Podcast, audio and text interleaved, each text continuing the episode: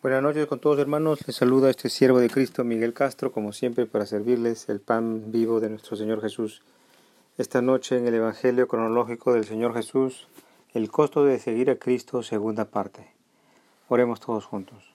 Padre Celestial, te damos gracias Señor por este día que nos regalas, aliento de vida.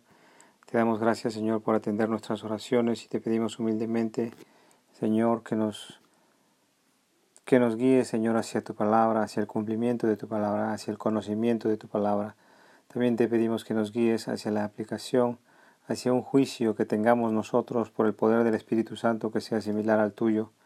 No es posible para el hombre, pero es posible cuando tú te apiadas de nosotros, nos das de misericordia y nos das la voluntad y el amor de hacer aquellas cosas que enseñaste y por las cuales subiste a la cruz, por las cuales el malvado te crucificó conforme a la voluntad, Señor, de nuestro Padre Celestial. Moriste en la cruz para perdonar nuestros pecados, para lavarnos de nuestros pecados.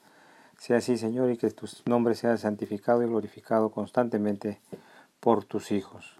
En el nombre de Jesús, oramos también por todos nuestros amados, por nuestros padres, por nuestros hermanos, por nuestros hijos, para que en ellos también nazca Cristo Jesús y también perseveren en la doctrina sana y pura de nuestro Salvador. En el nombre de Jesús, por los siglos de los siglos. Amén. Leemos Lucas 14 del 25 al 35 y dice así. Grandes multitudes iban con él y volviéndose les dijo, Si alguno viene a mí y no aborrece a su padre y su madre y su mujer e hijos y hermanos y hermanas, y aun también su propia vida, no puede ser mi discípulo. Y el que no lleva su cruz y viene en pos de mí, no puede ser mi discípulo. Porque ¿quién de vosotros, queriendo edificar una torre, no se sienta primero y calcula los gastos, a ver si tiene lo que necesita para acabarla? No sea que después que haya puesto el cimiento y no pueda acabarla, todos los que lo vean comienzan a hacer burla de él, diciendo, Este hombre comenzó a edificar y no pudo acabar. ¿O qué rey al marchar a la guerra contra otro rey no se sienta primero y considera si puede hacer frente con diez mil, al que viene contra él con veinte mil? Y si no puede, cuando el otro está todavía lejos, le envía una embajada y le pide condiciones de paz. Así pues, cualquiera de vosotros que no renuncia a todo lo que posee, no puede ser mi discípulo. Buena es la sal, mas si la sal se hiciera insípida, ¿con qué se sazonará? Ni para la tierra ni para el muladar es útil, la arrojan fuera, el que tiene oídos para oír, oiga. Gloria a ti, Señor Jesús. Jesús nos da una imagen en estos versos que nos da la idea de la obra de su reino, nos da idea de que la obra de su reino es a la manera de una construcción, a la manera de una obra de construcción, cuando nos está hablando de sentarse a calcular los gastos para una construcción. Y también el maestro nos da la imagen acerca del reino a la manera de una batalla. Y esto nos da esta imagen cuando nos habla de un rey que marcha a la guerra y que considera el, el número de enemigos y las armas de guerra contra las que se han de oponer. Bendito el Señor Jesús. Cada uno de estos, ya sea una construcción o ya sea una batalla en el reino de, la obra del reino de los cielos, son por lo general, ya sea una construcción o una batalla, siempre son por lo general más costosos de lo que uno piensa antes de comenzar. El maestro dice, así pues, cualquiera de vosotros que no renuncia a todo lo que posee no puede ser mi discípulo. Y David Gusick comenta, que tenemos un reto difícil para entender y comunicar el Evangelio. Aquí hay dos extremos que tenemos que evitar. No podemos enseñar de, lo, de que los que desean seguir a Cristo tienen que limpiar sus vidas antes de venir a Jesús, es decir, como lavar los platos antes de tomar un baño. No. En primer lugar, la renuncia no es necesariamente material, aunque sí podría serlo y debería ser una renuncia material en el sentido de la disposición de toda riqueza en favor del reino de los cielos, y esta es la voluntad del Padre.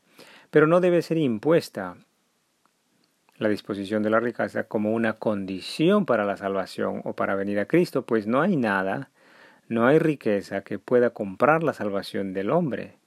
Únicamente la sangre bendita de Cristo derramada en la cruz puede hacer esta obra divina. Entonces, esta eh, está en la soberbia y en la gracia de Dios darnos de su justicia y de su santidad que recibimos después del arrepentimiento, oración, súplica de parte de Dios, gloria a ti Señor Jesús. Tampoco es una condición de que no debe haber pecado antes de venir a Cristo. Esto no es posible para el hombre, no es posible para el hombre acercarse a Jesús habiéndose limpiado de pecado primero, sino que venimos a Cristo para que Él, con su poder, con el poder del Espíritu Santo, para que Él nos lave de los pecados delante de nuestro arrepentimiento, delante de Él. Pero no nos equivoquemos de lo que está tratando de enseñar el Maestro. Él no está poniendo condiciones antes de seguirle, sino que está elevando el estándar para que estemos constantemente alertas, constantemente vigilantes de aquellas ataduras que podrían estar interponiéndose entre Dios y el discípulo. En segundo lugar, sin embargo, del mismo modo, tampoco podemos enseñar de que Jesús no va a querer limpiar la vida de los que desean seguirle. Claro que sí, hay un proceso de santificación y a la vez un rechazo del pecado que es con la cooperación del individuo después de, que, después de venir a Cristo.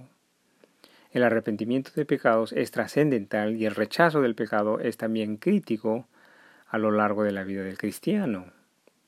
Ahora, es importante que cada discípulo potencial, los de las grandes multitudes que seguían al Señor Jesús y que le escuchaban, que todos consideren el costo de ser un discípulo de Jesús.